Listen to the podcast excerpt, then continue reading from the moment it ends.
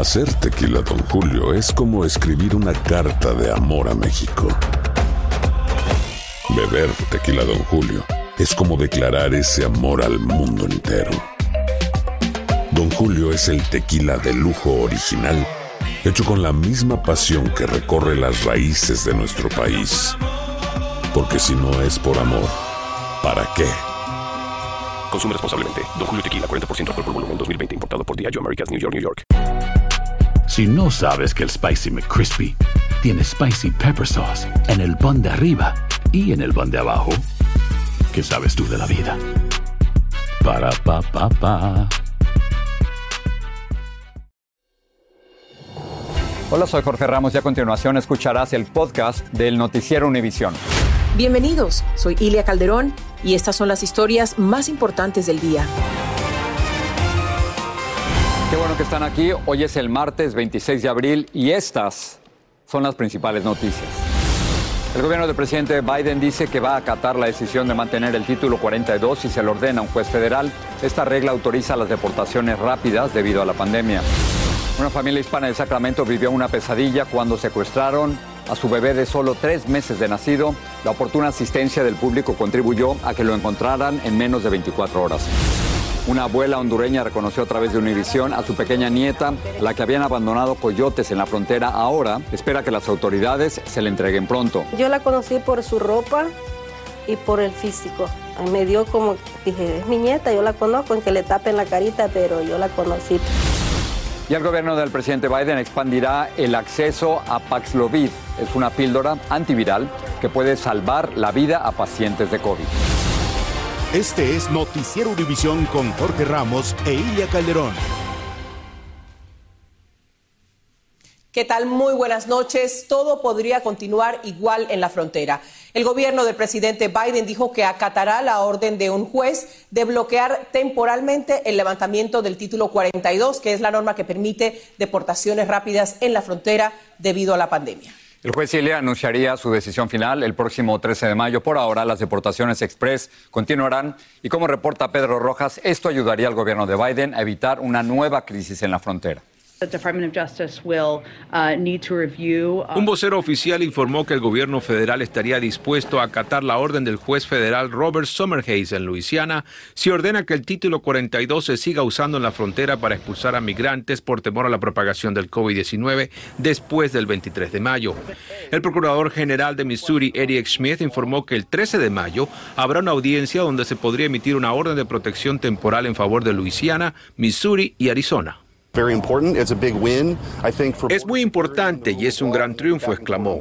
Activistas y expertos legales dicen que el tema se ha politizado. Estamos aquí por la inacción, la falta de acción del Congreso de los Estados Unidos, por falla de políticos que se retiran. Este título 42 se volvió más político y polarizante y es una buena herramienta para los republicanos para poder eh, utilizar el tema de, de de inmigración. El Departamento de Seguridad Nacional divulgó este plan de varios puntos para la posible contingencia migratoria que podría suceder en la frontera después del 23 de mayo si se elimina el título 42. La Casa Blanca dice que solo el Congreso tiene la autoridad para decidir si el título 42 puede seguir siendo usado en la frontera y ha autorizado al Departamento de Justicia para que responda a la decisión del juez en Luisiana. Legisladores que lideran la Comisión Hispana del Congreso discutieron con el presidente Biden estrategias para mejorar el sistema migratorio. Les preguntamos sobre la decisión del juez en Luisiana. Todavía no sabemos um, qué tan grande es um, el orden en todos los estados o, um, o, qué vamos a hacer. El congresista demócrata de la frontera, Henry Cuellar, está de acuerdo con que se mantenga el título 42 y agrega que para evitar la masiva llegada de migrantes se debería exigir que las solicitudes de asilo solo se tramiten desde sus países de origen. En Washington, Pedro Rojas, Univisión. La polémica por la política de Quédate en México llegó a la Corte Suprema. Los jueces escucharon la solicitud del gobierno del presidente Biden de eliminar esta práctica que envía a México a personas que podrían ser admitidas legalmente en Estados Unidos. Claudio Seda nos cuenta qué pasó durante la audiencia. Las protestas no faltaron. Afuera de la Corte Suprema, inmigrantes de todo el país quisieron hacerse oír. Si esto sigue como está, el asilo ya no va a existir. Y es que adentro de la Corte Suprema, los jueces cuestionaron la decisión del presidente Joe Biden para poner fin al programa conocido como Quédate en México. El caso se llama Biden versus Texas. La mayoría de los jueces conservadores señalaron su apoyo al fallo de una corte inferior que obligó a que el programa continuara. El juez Brett Kavanaugh cuestionó al Departamento de Seguridad Nacional. No hay una explicación real de cómo se beneficia el público con la llegada de más personas a Estados Unidos que no son admitidas legalmente. Los jueces liberales indicaron que la máxima corte debería ser más cautelosa en cuanto a la conducción de la política exterior. Jueces, esto está por encima de su competencia, recalcó el juez Stephen Breyer, quien está por retirarse. El gobierno del presidente Trump implementó esta política y envió a México a más de 71 mil solicitantes de asilo, como esta inmigrante que lleva nueve meses en esta carpa en una zona de alto riesgo, esperando por su audiencia. Se sufre de una manera o de otra. Bueno, incluso cuando llueve se nos moja todo. Ni bien Biden tomó su cargo, suspendió el programa, pero luego se restableció porque su pedido no prosperó en las Cortes Federales. Y por eso hoy los jueces supremos examinaron si el gobierno de Biden tiene la potestad de terminar este programa. La actual administración indica que esta política no sirve a los intereses del país, pero Texas y Missouri, quienes demandaron, dijeron lo contrario. Que el programa ayudó a reducir la cantidad de inmigrantes que cruzan la frontera. Lo que está litigando en la Corte Suprema es el Poder Ejecutivo. ¿Qué es lo que un presidente puede hacer en relación con políticas como a la política migratoria? Se espera una decisión en el verano. En Washington, Claudio Seda, Univision. Vamos ahora a hablar de una reunificación familiar que se dio gracias a una casualidad. Una abuela vio en las pantallas de Univisión a su nieta, a quien solamente conocía por fotos, nunca la había visto en persona. Aún así pudo reconocerla, pudo reclamarla, demostrar que eran familiares y reunificarse con su nieta. Salvador Durán nos cuenta esta historia. El día que la patrulla fronteriza difundió esta fotografía indicando que unos agentes encontraron a una niña a orillas del río Bravo tras ser abandonada por coyotes, la señora Maldonado estaba viendo la televisión. Aunque la pequeña tenía su rostro tapado, la reconoció. Era su nieta Blanca Rosa de tres años de edad. Yo la conocí por su ropa y por el físico. Me dio como Dije, es mi nieta, yo la conozco, en que le tapen la carita, pero yo la conocí. Nos contó que la pequeña viajaba con su hijo, padre de la menor, Hernán Gustavo Zavala, de 24 años de edad. Desconoce por qué la niña estaba sola y ante su presentimiento fue a buscar ayuda. Le pedimos las respectivas actas de nacimiento. Una vez ya con las actas de nacimiento nosotros sometimos la búsqueda a las autoridades de Border Patrol. Yo no la, no la conozco nomás por la foto eh, y todo, ¿verdad? Pero este, yo estaba segura, decía, es mi nieta. Inmediatamente el Consulado de Honduras en Los Ángeles agilizó los protocolos correspondientes correspondientes para ubicar el refugio donde estaba la niña. Y tras varios días en un esfuerzo coordinado con todos los consulados de los Estados Unidos, la cónsul de Honduras en Nueva York descubrió el paradero de la menor. Si se encuentran en una situación así, pueden venir al consulado y que tenemos las herramientas y los contactos para poder hacer este tipo de búsquedas. Solicitamos una declaración sobre el caso al Departamento de Salud y Servicios Humanos, pero no ha respondido. La abuela dice que logró ver a su nieta mediante un video. Muy feliz, abuela, abuela, y tirándome besos y a su mamá y, se tapaba su cara y decía, ¡ay! Se está bien contenta la niña. La señora Maldonado tiene otra preocupación y es que su hijo no se ha comunicado con ella desde que la pequeña fue hallada sola en el río Bravo y también lo está buscando. Y su esperanza es que él esté detenido en un centro de inmigración. Mientras tanto, las autoridades le confirmaron que le entregarán a su nieta en los próximos días. En Los Ángeles, California, Salvador Durán. Univisión. Otro menor rescatado a salvo es un bebé de apenas tres meses de nacido que fue secuestrado de su propia casa en California. La policía dice que una mujer que es persona de interés en el caso ha dado declaraciones inconsistentes. Vilma Tarazona tiene detalles de este breve secuestro que pudo resolverse en parte gracias a las imágenes de cámaras de seguridad. Según la policía, todo empezó cuando el bebé Brandon Cuellar, de tres meses de nacido, fue secuestrado de este complejo de apartamentos en San José, California, cuando llegó con su abuela de hacer compras en el supermercado. Dicen que ella se encontraba con una amiga. La abuela primero subió al bebé al apartamento, luego regresó a sacar las compras del carro y ahí fue cuando las cámaras de seguridad captaron a este hombre hispano llevándose al pequeño Brandon. Hablamos con un sobrino de la abuela del bebé y nos confirmó lo sucedido. Y pues en lo que mi tía fue y puso al bebé en su cama ahí en, su, en su apartamento, bajó por unas bolsas de comida al carro. Cuando regresó ya no estaba el bebé. Los vecinos quedaron en shock con la noticia. Estaba trabajando, llegué y había mucha policía, no dejaban pasar aquí y ya después supe que se habían robado al bebé.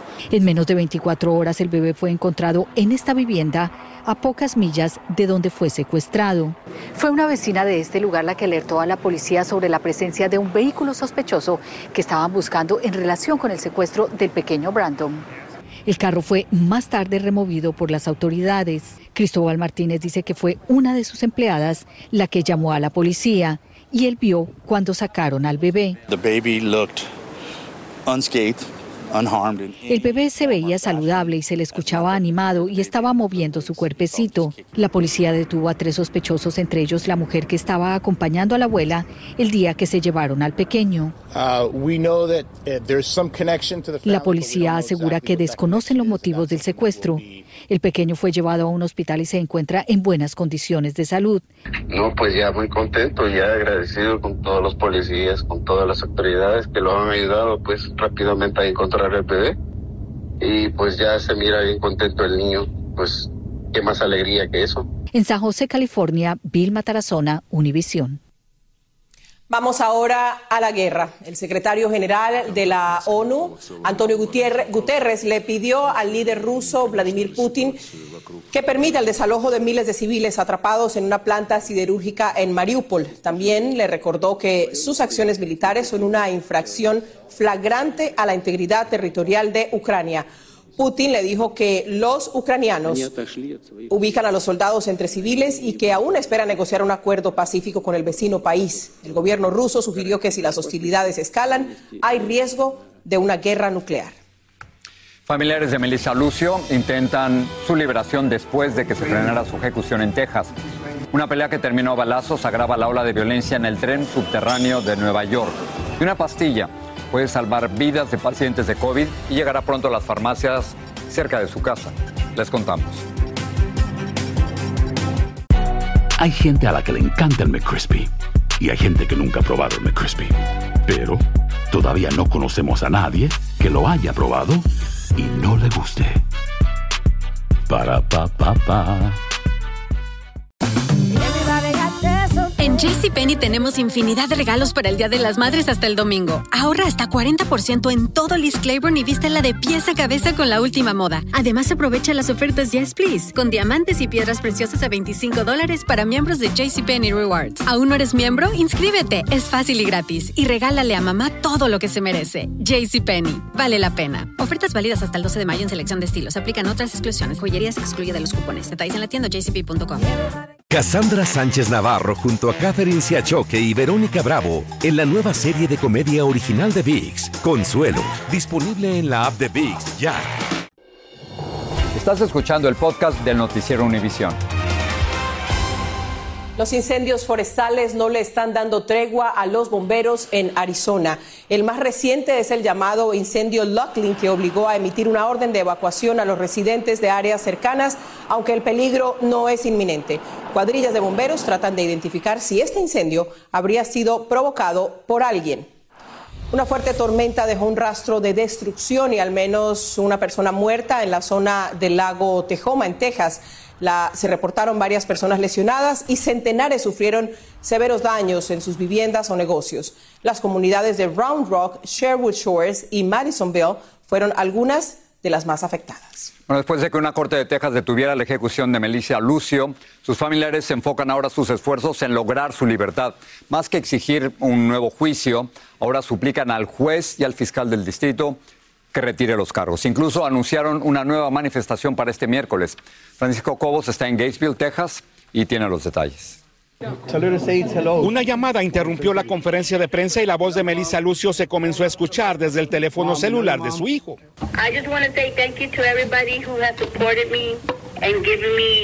La llamada se dio cuando familiares de activistas anunciaban de nuevo las movilizaciones para lograr ahora la libertad de Melissa Lucio. Este miércoles habrá una protesta frente a la Corte de Distrito de Bronzeville, Texas. No dejen de pelear por Melissa porque todavía no ha llegado a casa, ¿verdad? Todavía no está aquí con nosotros. Los familiares de Lucio dijeron que más que un nuevo juicio, quieren pedir que el fiscal de distrito del condado de Cameron que la acusó se desista de los cargos.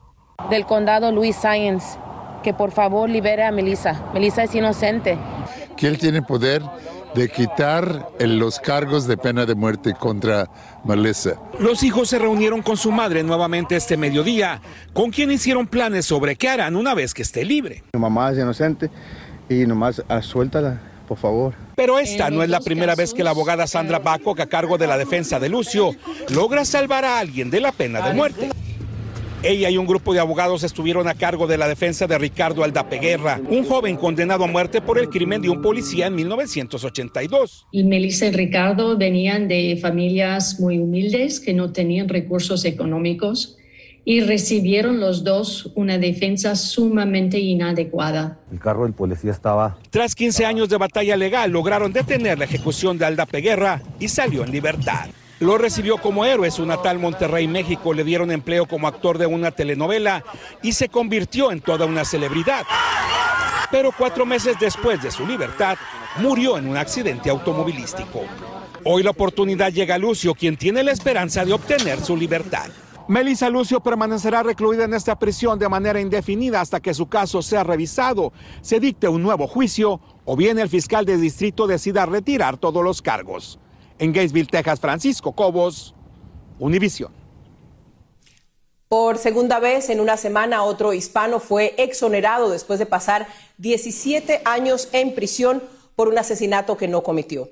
Daniel Rodríguez dijo que su falsa confesión por un asesinato en 1991 fue forzada y en medio de golpes de dos detectives deshonestos de la policía de Chicago. La exoneración de Rodríguez se logró gracias al trabajo de la organización Project Innocent, que también consiguió la libertad del cubano Joaquín Siria en San Francisco. Y hoy comenzó en Washington, D.C. el juicio a Thomas Webster, un policía retirado de la ciudad de Nueva York, acusado de atacar a un policía durante el asalto al Capitolio el 6 de enero del 2021. Su abogado argumentó que el oficial habría atacado a Webster y que este solo se defendió. la fiscalía dice que el primero que insultó al oficial, el primero insultó al oficial y lo empujó. No cesa la violencia en Nueva York y de nuevo el metro de esa ciudad fue escenario de un crimen. Todo comenzó con la pelea en una estación del metro en Queens entre dos jóvenes que se conocían y la disputa terminó en tragedia. Como nos dice Blanca Rosa Vilches desde Queens, estos hechos tienen preocupados a la mayoría de los neoyorquinos. La pelea empezó a los puños y degeneró en un tiroteo que le costó la vida a un joven de 24 años en una estación del tren subterráneo en Queens. Según la policía, la víctima y el pistolero se conocían.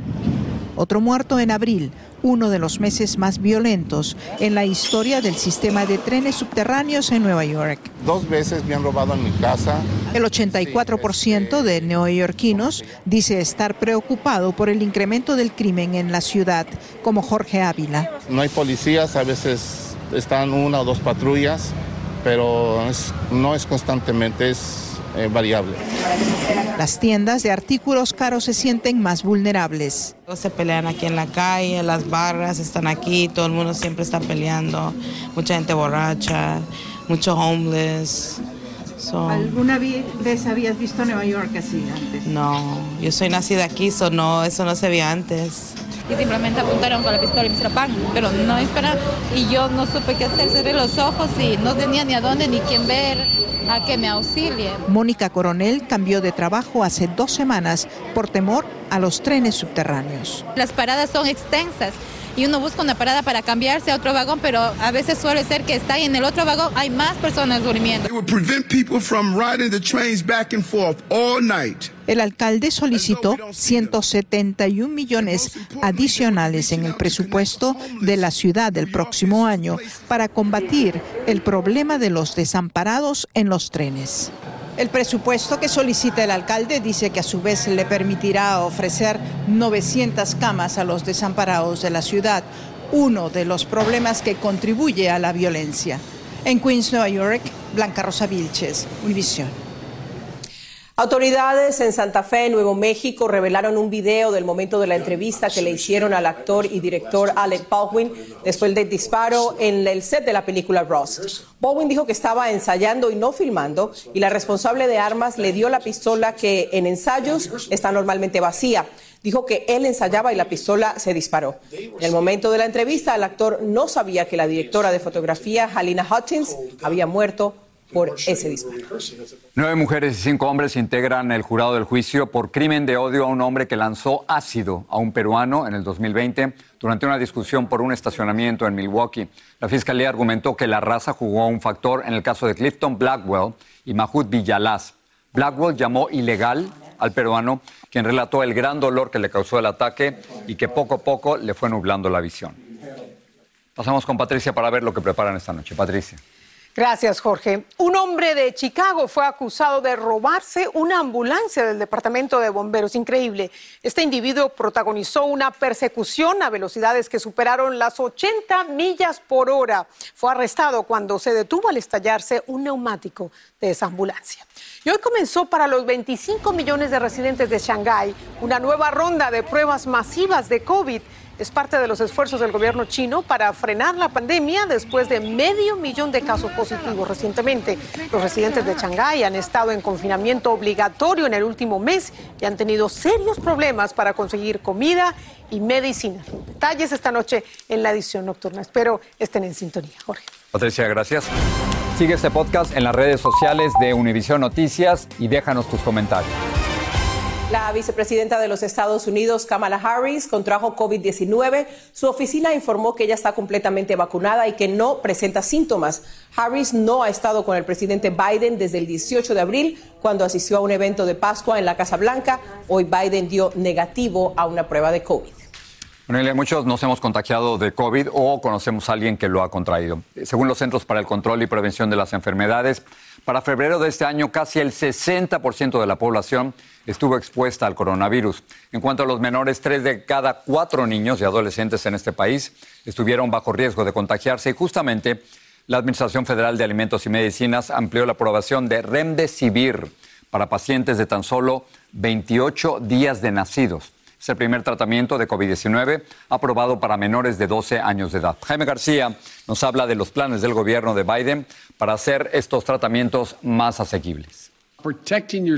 El gobierno del presidente Joe Biden aseguró la compra de 20 millones de tratamientos de la píldora antiviral Paxlovid que se pondrán a disposición de todos los habitantes del país que los requieran. La medicina Paxlovid es un antiviral contra el coronavirus que ayuda a disminuir el 90% del riesgo de hospitalizaciones y muerte a causa de una infección del coronavirus. Difícil de encontrar por ahora. Este antiviral fue aprobado en diciembre pasado por la Agencia de Alimentos y Medicinas y representa un cambio radical en el tratamiento contra el COVID-19. Al comienzo de la pandemia, realmente los únicos tratamientos que tuvimos tenían que ser administrados por una línea intravenosa. Ahora esta píldora puede ser recetada a niños mayores de 12 años, así como los adultos. Una pastilla conveniente que se puede tomar en la casa y Paxlovid es precisamente eso. El tratamiento de cinco días detiene la reproducción del coronavirus y es similar a otros antivirales usados por muchos años. Por décadas, en particular antivirales para VIH. El plan del gobierno es distribuir el Paxlovid en 40 mil farmacias y clínicas del país como esta, donde en un mismo lugar se hagan las pruebas de coronavirus y se recete el tratamiento. Le hacemos un examen o una prueba del COVID-19 y evaluamos si esta persona es un candidato para recibir esta medicina gratuitamente. Especialistas médicos expresan optimismo que con la disponibilidad de píldoras antivirales como esta, se podrá reiniciar una vida lo más cercano a la vieja normalidad, conviviendo con el coronavirus. En Los Ángeles, Jaime García, Univisión. Bueno, para terminar, los planes de dos pilotos de intercambiar sus aviones en el aire quedaron literalmente en el vacío cuando una de las aeronaves se estrelló en el desierto de Arizona. Solo un piloto logró hacer el intercambio y aterrizó mientras el otro lo hizo en paracaídas sano y salvo. Ahora las autoridades federales investigan esta frustrada acrobacia que es un abierto desafío a la muerte. Nosotros intercambiamos sillas, pero aquí en la tierra, Jorge. Yo sé, sé a qué avión no subirme. Buenas noches. Si no sabes que el Spicy McCrispy tiene Spicy Pepper Sauce en el pan de arriba y en el pan de abajo, ¿qué sabes tú de la vida? Para, pa, pa, pa. Cassandra Sánchez Navarro junto a Catherine Siachoque y Verónica Bravo en la nueva serie de comedia original de VIX, Consuelo, disponible en la app de VIX ya.